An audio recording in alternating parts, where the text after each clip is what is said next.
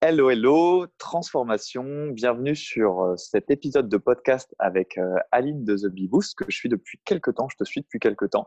J'aime beaucoup ce que tu fais et en fait, on va faire un, podcast en deux parties. Donc, euh, comme je t'avais dit, la partie business transformation et puis on va faire la partie voyage alchimique. Mais juste avant de, te, bah, en fait, de commencer et de te poser des questions, de te soumettre à un interrogatoire magique, je vais juste te demander bah, de te présenter rapidement, de dire un peu ce que tu fais et d'expliquer ça en, voilà, en quelques phrases pour que les gens se resituent, pour ceux qui ne connaissent pas encore en tout cas. Bah, déjà, merci beaucoup de m'accueillir sur ton podcast. Je suis trop contente et hyper intriguée par tes deux parties. Je trouve ça magique. Donc, euh, ah bah, j'ai vraiment euh, j'ai hâte qu'on échange ensemble. Euh, alors, moi, je m'appelle Aline. Je suis coach business pour les entrepreneurs, c'est-à-dire que j'aide les entrepreneurs par des accompagnements individuels à développer leur business, développer leur chiffre d'affaires, résoudre leurs problèmes, trouver plus de clients, enfin, tout type de problématiques qu'ils peuvent rencontrer. Voilà ce que je fais. Ok, top. Top, merci. Et euh, moi aussi, je suis super content de t'avoir parce que, bon, là, tu as fait une présentation qui résume ce que tu fais, mais je trouve que tu as beaucoup de particularités, en fait. Et à un moment, je sais que j'écoutais beaucoup tes podcasts. Donc, du coup, c'est ça que j'aurais envie de, creuser avec toi. Mais on va commencer à la surface du lac, on va dire, puis après, on va aller, euh, on va aller en profondeur. Prépare les euh, bouteilles d'oxygène. c'est clair.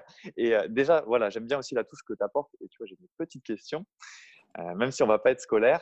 Mais j'aimerais commencer par le commencement et en fait, avant même les, compétences, les savoir-faire, parce que toi, tu, mets beaucoup ça en avant et tu fais plein de petits tutos, tu fais plein d'articles là-dessus. Pour toi, en fait, c'est quoi les traits ou les savoir-être qui sont, ou les attitudes même en tant que personne qui sont primordiales pour euh, réussir en business ou dans son business, dans sa définition d'un business qui, qui a du succès? Les attitudes primordiales pour réussir en business? Alors, je vais te faire ma réponse, mais évidemment, c'est ma vision. Je ne dis pas que j'ai raison ou que j'ai tort. Ma vision, c'est qu'il faut aimer le risque, première chose. On ne peut pas avoir besoin de la sécurité d'un salarié et vouloir être entrepreneur. C'est incompatible. Donc, aimer le risque, aimer les échecs, en tout cas ne pas avoir peur de l'échec, accepter d'échouer, accepter de faire plein de tests et que tout ne marche pas. Et la positivité à toute épreuve. Parce que si tu n'arrives pas à garder le moral, personne ne va le garder pour toi. Donc, c'est clairement, voilà. Ok, merci. Et justement, euh, quand tu parles de ces traits-là et que tu parles de la positivité à toute épreuve et du fait de prendre des risques, tu vois, d'être prêt à échouer, c'est quoi pour toi échouer en fait? Tu, tu, le vis comment échouer? Parce que c'est vrai que c'est un truc qui bloque énormément de personnes. Et, et, pour toi, comment tu le vis cet échec? Comment tu le transmutes entre guillemets? Alors, ma vision de l'échec, c'est de faire un truc qui fonctionne pas. Ça, pour moi, c'est un échec, tu vois. Alors après, il y a tous les gens qui disent oui, mais c'est pas un échec tant que tu n'as pas abandonné, blablabla. Enfin, pour moi, quand j'essaie un truc et que je, ça marche pas, je suis désolée, ça a échoué. D'accord. je passe, à, je passe à autre chose. Mais justement, moi, je vois pas, je vois pas l'échec et je ne le vis pas comme quelque chose de négatif. Je le vis juste comme ce qu'il est, c'est-à-dire un truc qui n'a pas fonctionné et c'est pas grave et c'est normal, c'est partie de la vie, etc. Donc je passe à autre chose. Et je me rappelle souvent cette, euh, cette citation de Edison qui a inventé l'ampoule au bout de, je, ne sais pas, je vais dire un nombre bif, mais genre 8500 euh, fois, et qui a dit, bah, écoute, j'ai trouvé 8499 façons de ne pas inventer l'ampoule. Et moi, je me dis à chaque fois, OK, bah, j'ai trouvé une manière que de ne pas arriver à communiquer, de ne pas arriver à faire un podcast. Et, et je me dis juste que voilà, c'était un test. D'accord, c'est très intéressant.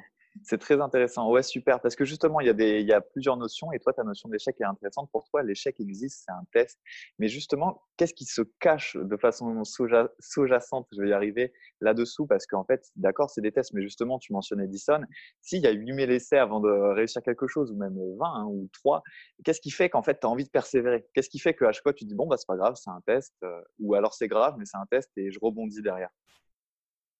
Mais je pense avant tout, il y a le goût du challenge le goût du jeu, le goût d'atteindre ses objectifs, donc un petit côté compétitif avec soi-même.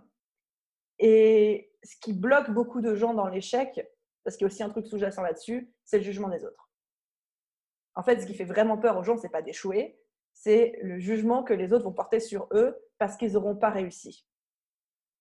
Et que je pense que quand on arrive à juste analyser l'échec pour ce qu'il est, c'est-à-dire un test qui n'a pas réussi, tout de suite, les choses reprennent leur, leur, vraie place. Leur juste place. Et pareil, tu vois, genre aux États-Unis, l'échec, c'est quelque chose de complètement normal. Et je crois que les chiffres, c'est que les gens, ils, ils démarrent en, moyenne 14 entreprises avant de, réussir, tu vois. Alors qu'en France, donc l'échec, c'est quelque chose de complètement normal, c'est désacralisé là-bas. Alors qu'en France, quand tu as démarré une entreprise et qu'elle n'a pas fonctionné, tout de suite, c'est oh là là, qu'il est nul. Et encore une fois, on retombe sur le jugement de C'est clair. Ok, c'est super puissant ce que tu dis. Donc pour toi, en fait, tu le relis aussi au fait de s'affranchir du regard de la fin du jugement. Ok, ok. Et en fait, selon toi, en quoi un business de rêve, c'est aussi, parce que parfois tu as pu en parler dans tes, euh, dans tes euh, contenus, une voie de réalisation personnelle, au-delà d'une voie entrepreneuriale ou une voie voilà, où il y a du goût du risque et, et la concrétisation où on bâtit? Waouh Elles sont puissantes tes questions aussi. Hein. Euh, ben, je dirais que déjà, généralement, quand on se lance dans le business, donc on a parlé du goût du challenge et tout, mais c'est aussi parce que ça nous apporte un style de vie et une manière de vivre dont on a besoin pour se réaliser en tant qu'être humain. Donc en fait, c'est un cheminement qui se fait en parallèle. On a beau dire, on n'est pas, toi, tu n'es pas ton business, ton business n'est pas toi, blabla, mais c'est quand même un cheminement humain et un cheminement euh, professionnel qui se construit en parallèle. Donc, ton business t'apporte un style de vie et t'apporte euh, une maturité, t'apporte un épanouissement que tu pourrais pas trouver autrement. Donc, c'est pour ça que c'est aussi hyper intéressant et que, en fait, quand on parle de construire son business de rêve, généralement, on parle de construire la personne de rêve qu'on a envie de devenir. D'accord, c'est intéressant. Et justement, toi, vu que tu, tu, tu fais le chemin comme ça, tu parles beaucoup de business de rêve. Ça veut dire qu'il y a aussi un style de vie et une vie rêvée. Toi, mmh qu'est-ce qui t'a animé en premier? Parce que tu dis que souvent, pour toi, entre guillemets, l'entrepreneuriat, c'est une passion et que c'est plus qu'un métier, en fait. Et je raisonne beaucoup avec ça parce que c'est vrai que je peux penser pareil. Mais du coup, toi, comment est-ce que ça a commencé cette quête? Est-ce que ça a commencé en toi ou? Bon, ça a commencé en moi. Ça a commencé aussi le fait que, comme j'avais une maman salariée et un papa, enfin, j'ai toujours, hein, ils sont toujours vivants, j'ai une mère salariée et un père entrepreneur, on m'a toujours proposé ces devoirs, on les a toujours placés sur un même piédestal, tu vois. Donc, ça a toujours mmh. été une solution pour moi. Et ce qui m'a fait choisir l'entrepreneuriat, c'est le besoin de liberté, de contrôler absolument tout ce que je fais, de faire très bêtement, comme une gamine, de faire ce que je veux, quand je veux, où je veux, avec qui je veux. Et la deuxième chose, c'est aussi l'espèce de, de prestige qu'il y a autour du fait de se réaliser soi-même, d'inventer sa propre voie, d'inventer son propre métier. Moi, je suis quelqu'un, même encore aujourd'hui, je fonctionne beaucoup par rapport à l'image que les gens peuvent avoir de moi, pour tout ce que ça apporte de négatif et de positif d'ailleurs. Mais j'ai besoin d'avoir cette espèce de reconnaissance extérieure et le fait d'être entrepreneur et de dire je suis à mon compte, c'est les gens qui font waouh comme ça. C'est quelque chose qui résonne avec moi et qui m'accomplit, qui m'épanouit. D'accord, c'est super intéressant ce que tu dis parce que ça veut dire que tu es décomplexé euh, et que tu avoues que tu as besoin de cette reconnaissance-là, qui n'est pas forcément le cas chez tous les entrepreneurs qui vont te dire Bah oui, mais c'est parce que c'est ma voie de cœur, c'est ma mission de vie. Alors que toi, tu es complètement OK avec le fait de voir que pour te réaliser, tu as aussi ce besoin dans la société d'avoir cette part qui te revient en fait. Ouais, c'est quelque chose, ça n'a pas toujours été comme ça évidemment, mais aujourd'hui, je suis très claire avec ça parce que je sais que ça fait partie de mes traits de personnalité. Évidemment, je ne fais pas ça que pour la reconnaissance. Ce ne serait, pas, serait pas sain. Mais je sais que la personnalité de Aline Bartoli, c'est qu'elle a besoin que les gens. Euh, c'est pas l'admire, mais qu'elle a besoin que les gens reconnaissent en elle quelqu'un qui a réussi. Et le fait d'apprivoiser ce genre de besoin, de le reconnaître et d'assumer, je pense que c'est aussi euh, ce, fameux cheminement vers ta vie de rêve. Et de, du coup, pouvoir dire, ben voilà, vu que je sais que j'ai besoin de ça, qu'est-ce que je peux mettre en place pour l'obtenir? Ok, ok, c'est intéressant. Et justement, du coup, avant de sauter sur l'autre question, ce qui me vient à l'esprit, c'est comment toi tu relis la connaissance de soi ou la connaissance de toi, du coup, pour le cas, et en fait ton évolution dans le business?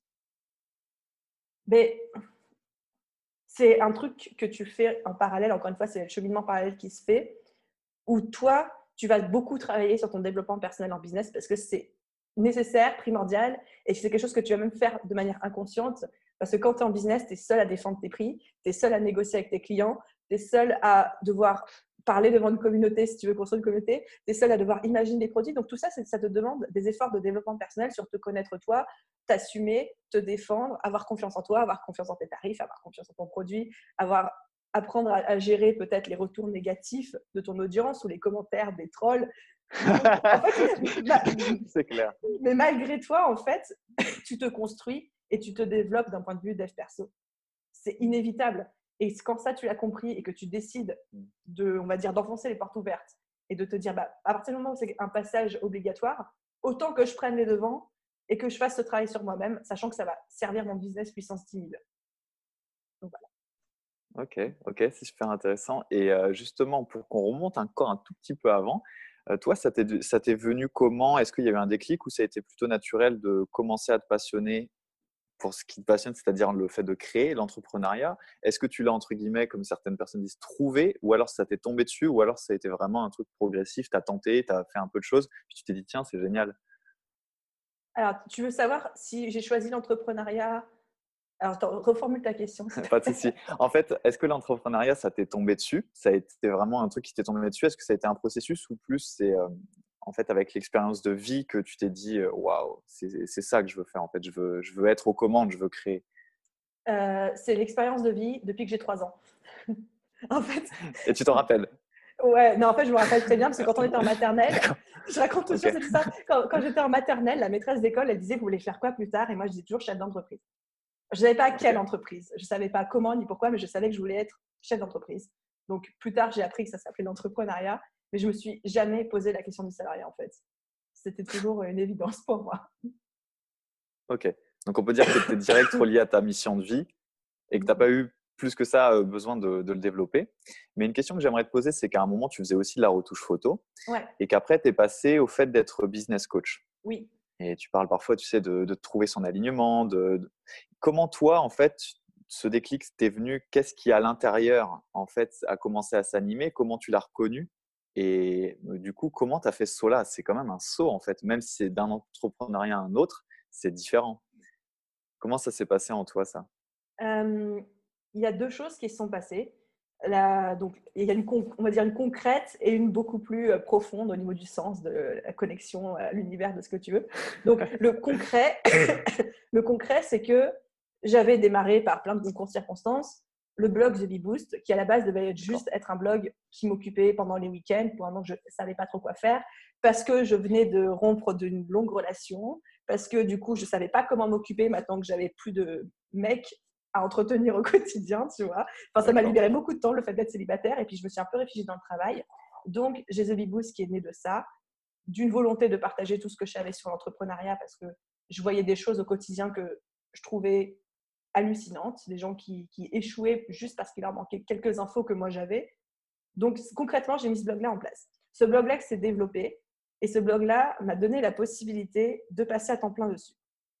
Et à ce moment-là, j'ai le deuxième facteur qui est rentré en jeu, c'est que j'adorais mon métier de retoucheuse photo, j'adorais mon indépendance en tant que freelance, j'avais tout ce que je voulais, j'avais un super niveau de vie, mais il y avait un petit truc qui me titille au fond, qui était, bon, aujourd'hui tu vis de ton activité, tu as à peu près accompli ton objectif euh, d'être libre, mais il y avait un manque de sens dans ce que je faisais d'un point de vue sociétal, c'est-à-dire retoucher des photos pour vendre du parfum, manipuler l'image de la femme, renforcer des complexes chez les plus jeunes par la manipulation de l'image. Je me sentais pas alignée avec ça. J'adorais la technique, j'adorais l'univers, j'adorais la réalisation artistique, etc. Le sens qu'il y avait derrière ça me dérangeait. La finalité. Voilà. Donc, quand tu as le côté pratique du blog d'entrepreneuriat qui décolle et la réticence à participer à ma manière, à ma petite sauce, à une société de consommation que, je, que justement je, je n'apprécie pas forcément dans ce sens-là. Ben voilà, l'un dans l'autre, ça a été le déclic suffisant d'un côté pour me faire passer à temps plein sur l'hypnose de l'autre. Ok, c'est super intéressant. Ça, ça veut dire que tu t'es vraiment basé sur le sens.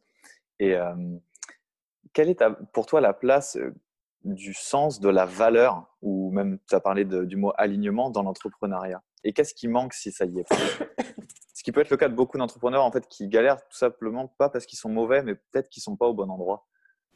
Ouais, bah, ça me parle beaucoup parce que j'ai vécu des expériences comme celle-ci. Euh, je pense que quand on commence dans l'entrepreneuriat au début, clairement, on n'en a rien à faire de ça, tu vois. On a juste envie d'être libre, on a juste envie de faire ce qu'on veut et on a juste envie de gagner notre vie comme ça. Donc, c'est si au début on ne se préoccupe pas de ces questions, c'est pas grave. Mais je pense que c'est quelque chose qui vient après parce qu'on se rend compte très vite, une fois qu'on gagne notre vie, et qu'on commence à développer notre business, on va dire qu'une fois que les besoins primaires sont couverts par notre entrepreneuriat, là, on va avoir cette recherche de sens.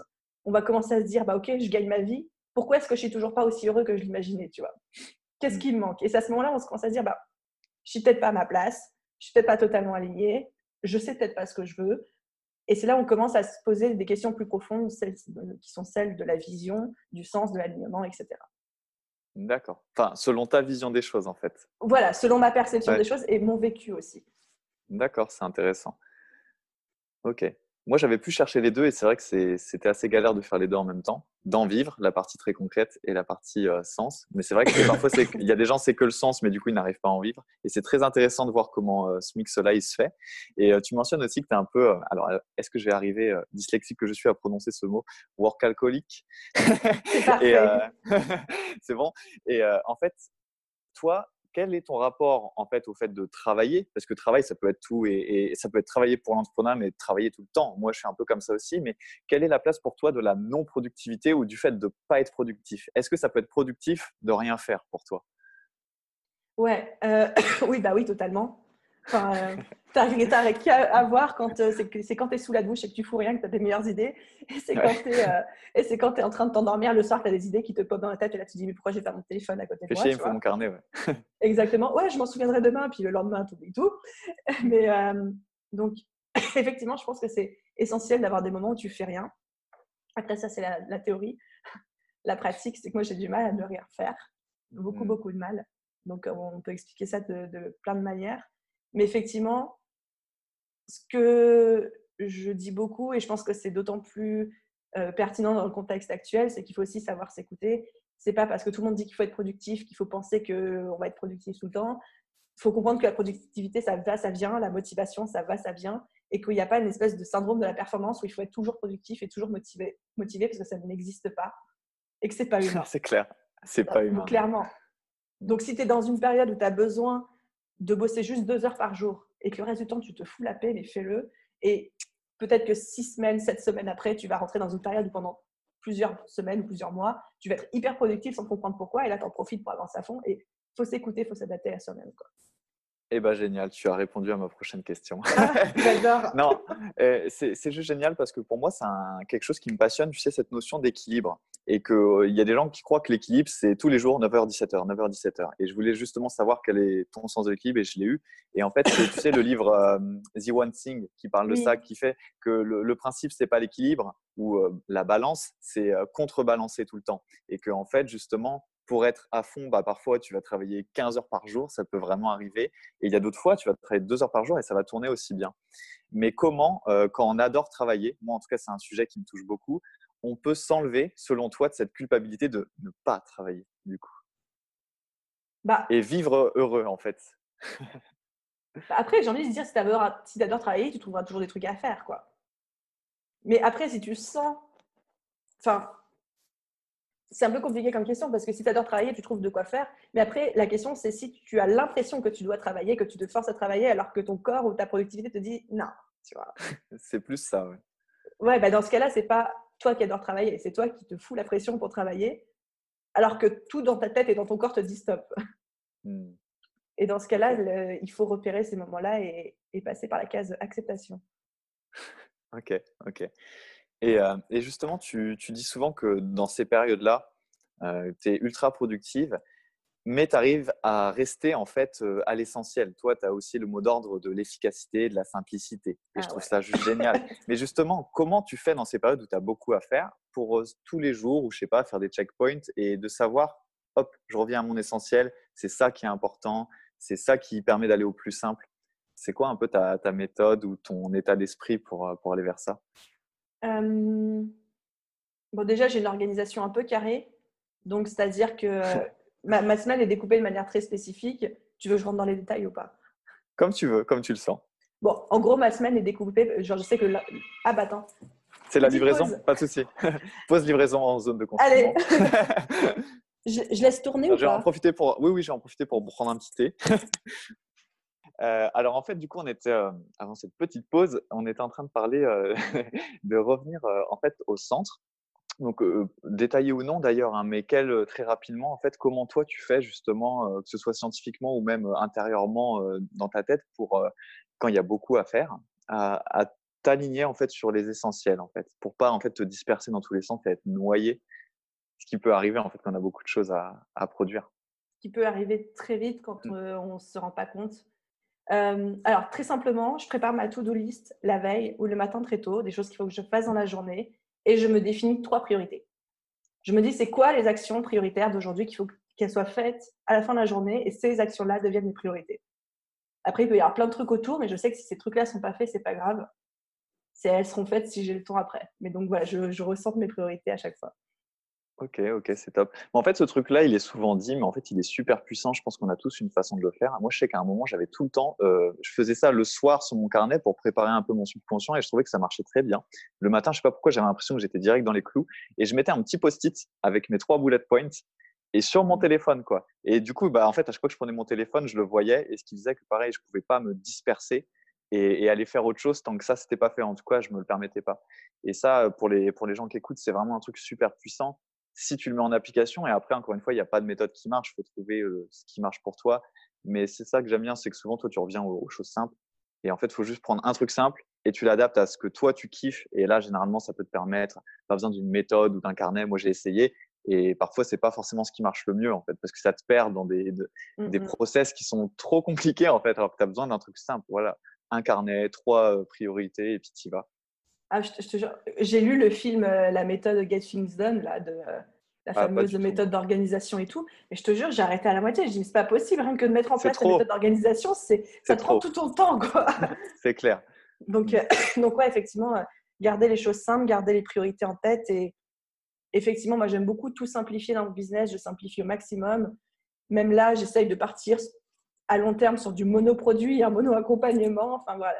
Parce que je pense que c'est dans la simplicité qu'on devient efficace et excellent sur une chose euh, spécifiquement et pas sur plein de trucs en même temps. Quoi.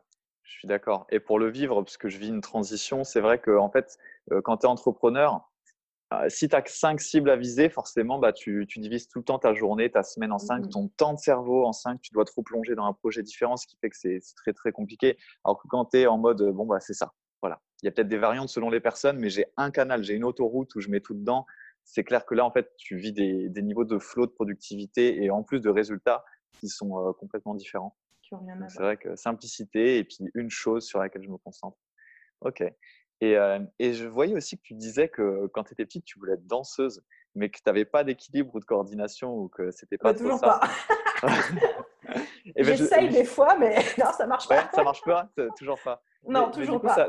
Ça m'a fait marrer que tu le mettes et surtout, je me suis dit, ah ok, mais ça physiquement, mais en fait, au final, dans ton business, justement, tu sais jouer avec l'équilibre, tu sais jouer avec la coordination. Et, euh, et quel, quel, genre de danseuse, d'activité de, danseuse dans ton business tu es, du coup? Si tu avais un style un peu de danse classique, rock euh, je, pense que je pense que ce serait un mix entre du classique et du hip-hop, tu vois. D'accord. Ok, ça veut dire qu'il y a des périodes côté, plus, euh, Classique pour le côté droit et carré, le hip-hop pour le côté énergie et et accessibilité. Voilà. Ok, ok. Et aussi, tu mets souvent quand même tes, business, mais tu as ce côté-là, et eh oh, on ne va pas non plus être avec un, col à cravate comme ça et puis euh, et pas rigoler, tu vois, joie et bonne humeur. Et selon toi, comment mêler cette, euh, ce côté que tu as quand même? Tu es ultra carré en fait, ça se ressent, tu es ultra carré, tu as le côté adulte responsable, mais tu as le côté tu t'amuses. Même quand on lit tes articles, on sent que tu t'amuses, tu, ça te fait marrer quand tu écris ou quand tu fais ce que tu fais, même quand tu coaches, je pense. Et, euh, et comment tu arrives à mêler ce côté euh, bah, j'ai un enfant intérieur, je m'amuse, mais en même temps je suis carré? Parce que ça, c'est franchement, je trouve que c'est subtil et je trouve que tu arrives bien à le faire. Quel est ton, entre guillemets, c'est naturel ça ou tu essayes vraiment de balancer entre les deux? Euh, bah, c'est naturel, oui, non. J'ai toujours eu ce côté très joyeux, très bonne humeur, sauf qu'il a été mis en berne pendant 15 ans. Donc, c'est quelque chose que j'ai dû apprendre à, retrouver. Et après, c'est aussi quelque chose, quand j'ai vu que ça plaisait et que ça résonnait avec les personnes en face, que j'ai intensifié. Voilà, donc ça, c'est la première, idée. Et après, pour arriver à balancer entre le côté carré et le côté euh, un peu foufou, rigole, bonne humeur, etc., ben, en fait, il n'y a pas de balance parce que l'un ne va pas contrarier l'autre. Tu vois?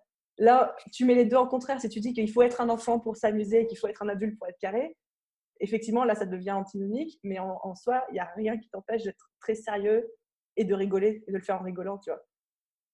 C'est clair, c'est clair. Bah moi, en fait, je considère juste qu'on est des personnes, euh, tu sais, on est comme une boule à facettes. Donc, en fait, euh, tu as autant un enfant qu'un adulte. C'est juste que, bah, faut, faut dire à l'adulte d'être là pour quand même, tu vois, gérer euh, mmh ton activité et puis parfois de, de se lâcher.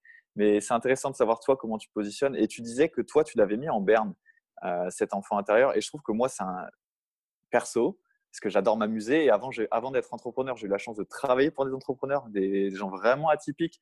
Et parfois, on ne sait pas du tout l'image qu'on se fait d'un entrepreneur. Hein. Parfois, on, faisait un truc super sérieux sur euh, vraiment un produit sérieux, mais par contre, nous, euh, dans le back-office, on se marrait, on était des enfants des enfants dans un laboratoire. Et toi, comment tu as, réactivé ça? Pourquoi d'ailleurs tu as ressenti le fait que tu devais le réactiver? C'était quoi le, le, cheminement par rapport à ça? Et qu'est-ce que ça t'a apporté de plus? Euh, bah, je me demande, c'était la séparation avec mon ex quand j'ai compris que euh, on n'était plus obligé de se couler dans un moule euh, dans lequel je me forçais à rentrer depuis la crise d'adolescence où il faut surtout pas dépasser du moule, tu vois. Et en fait, j'avais oublié de réactiver ça à l'âge adulte.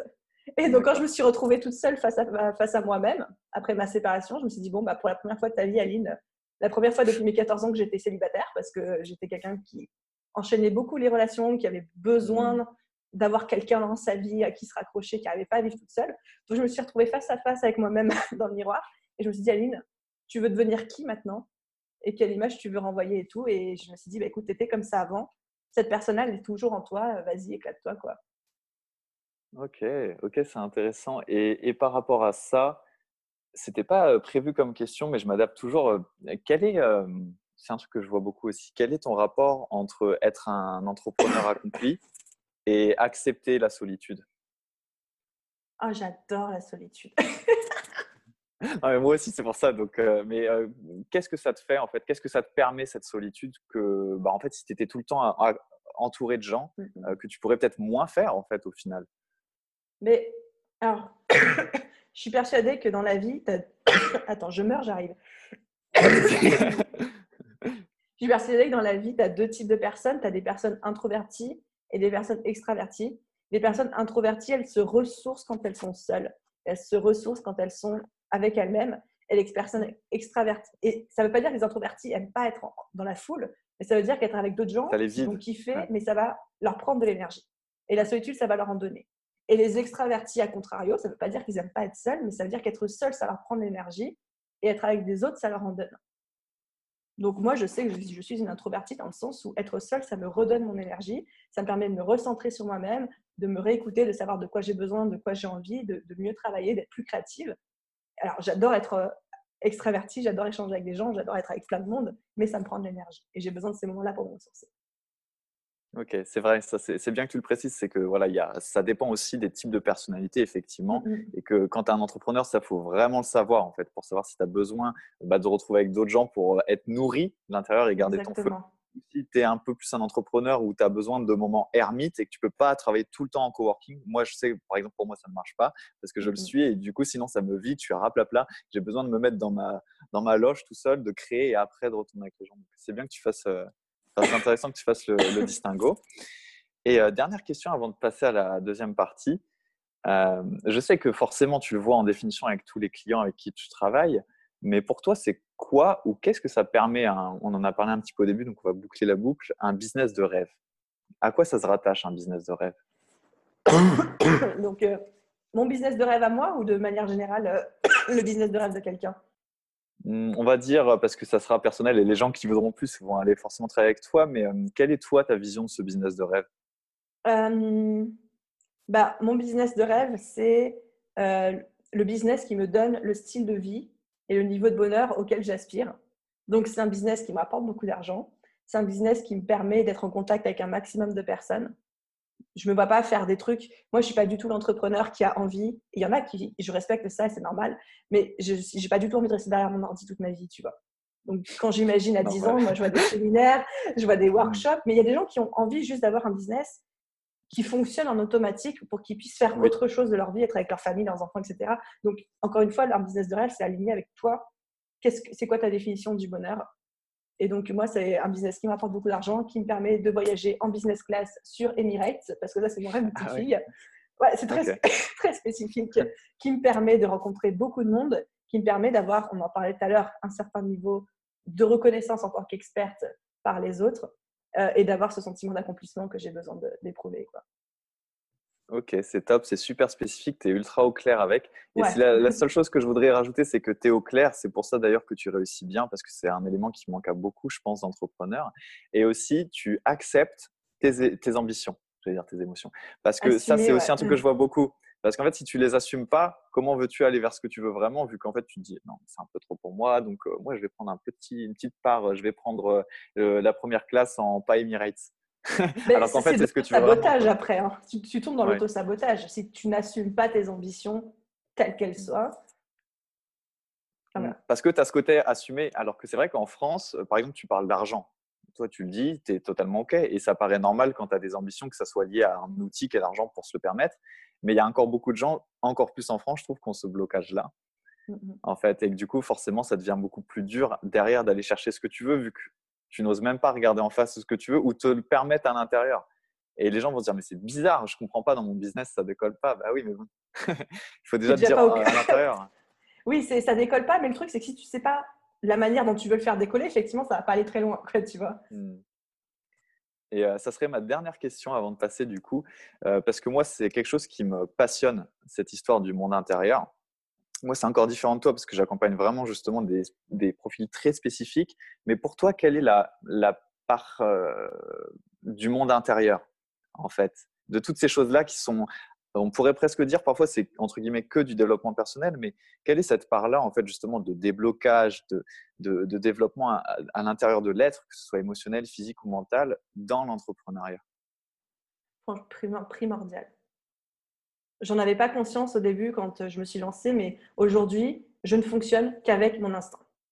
Qu'avec mon instinct, ma voix intérieure, que ce soit pour les, mes futures offres, pour fixer mes tarifs, pour euh, même quand je coach, quand tu coaches des gens, écoutes ta voix intérieure parce que ton intuition va détecter des choses que ta tête ne va pas détecter. Ton cœur détecte des choses, des micro-réactions chez l'autre. Après, vous appelez ça de la PNL, vous appelez ça de l'instinct, vous appelez ça l'univers comme vous voulez. Mais enfin, je trouve que la boussole intérieure, pour moi, ça a été mon meilleur guide jusqu'ici. Et plus je l'écoute, plus j'ai des beaux résultats. Donc pour moi, c'est importance primordiale. Génial, j'adore ce terme en plus de boussole intérieure. Donc tu le sors sans que j'en parle, c'est top. Et donc voilà, toi, tu, tu te laisses beaucoup guider. Euh, et, je rebondirai juste là-dessus pour finir, parce que c'est super intéressant, c'est que tu es quelqu'un de très concret, très, concrète du coup en tant qu'entrepreneur, et pourtant, tu as ce gros côté intuitif. Et en fait, tu te bases, en fait, tu, tu, consolides ton business sur la partie physique, tout en te basant vraiment sur une écoute très claire de ton monde intérieur et en suivant en permanence en fait ce que ça te dit, peu importe en fait, oui mais ça ça se fait pas, mais ça c'est pas la bonne technique. Non, toi tu te dis non, c'est ça le ressenti, je suis. Ben, je, j'analyse mon ressenti et une fois que je l'ai, je dis ok, c'est quoi les, manières pratiques de mettre ça, euh, de réaliser ça quoi? D'accord. Ok. Ok. Je kiffe. Je kiffe parce que c'est non mais c'est rare de voir les deux parties en fait, de voir l'alliance du. Euh, il y a le monde intérieur, il y a le côté intuitif et le côté ouais, mais maintenant je le concrétise en fait direct. Et, et c'est top d'avoir les deux. Et c'est un peu ce concept-là que j'ai des. Il y a les rêveurs et il y a des gens qui bâtissent et il y a les rêveurs bâtisseurs. Les gens qui sont tu sais, au milieu et qui arrivent à, à prendre le rêve, la vision et mais la mettre dans la réalité en même temps. Voilà, juste pour le. J'aime beaucoup le rêveur bâtisseur. J'aime beaucoup cette notion. ok. Et du coup, on va partir, partir, j'arrive à parler, dans le euh, voyage alchimique. Donc là, ça va être un peu plus, entre guillemets, euh, partir au, toi, en fait, des, choses qui te concernent un peu plus toi. Et, la première euh, question, c'est que tu disais que petite, tu voulais aussi être décoratrice d'intérieur. Et, euh, du coup, ma question, c'est, je trouve ça top. Et en un sens, peut-être que tu le fais encore.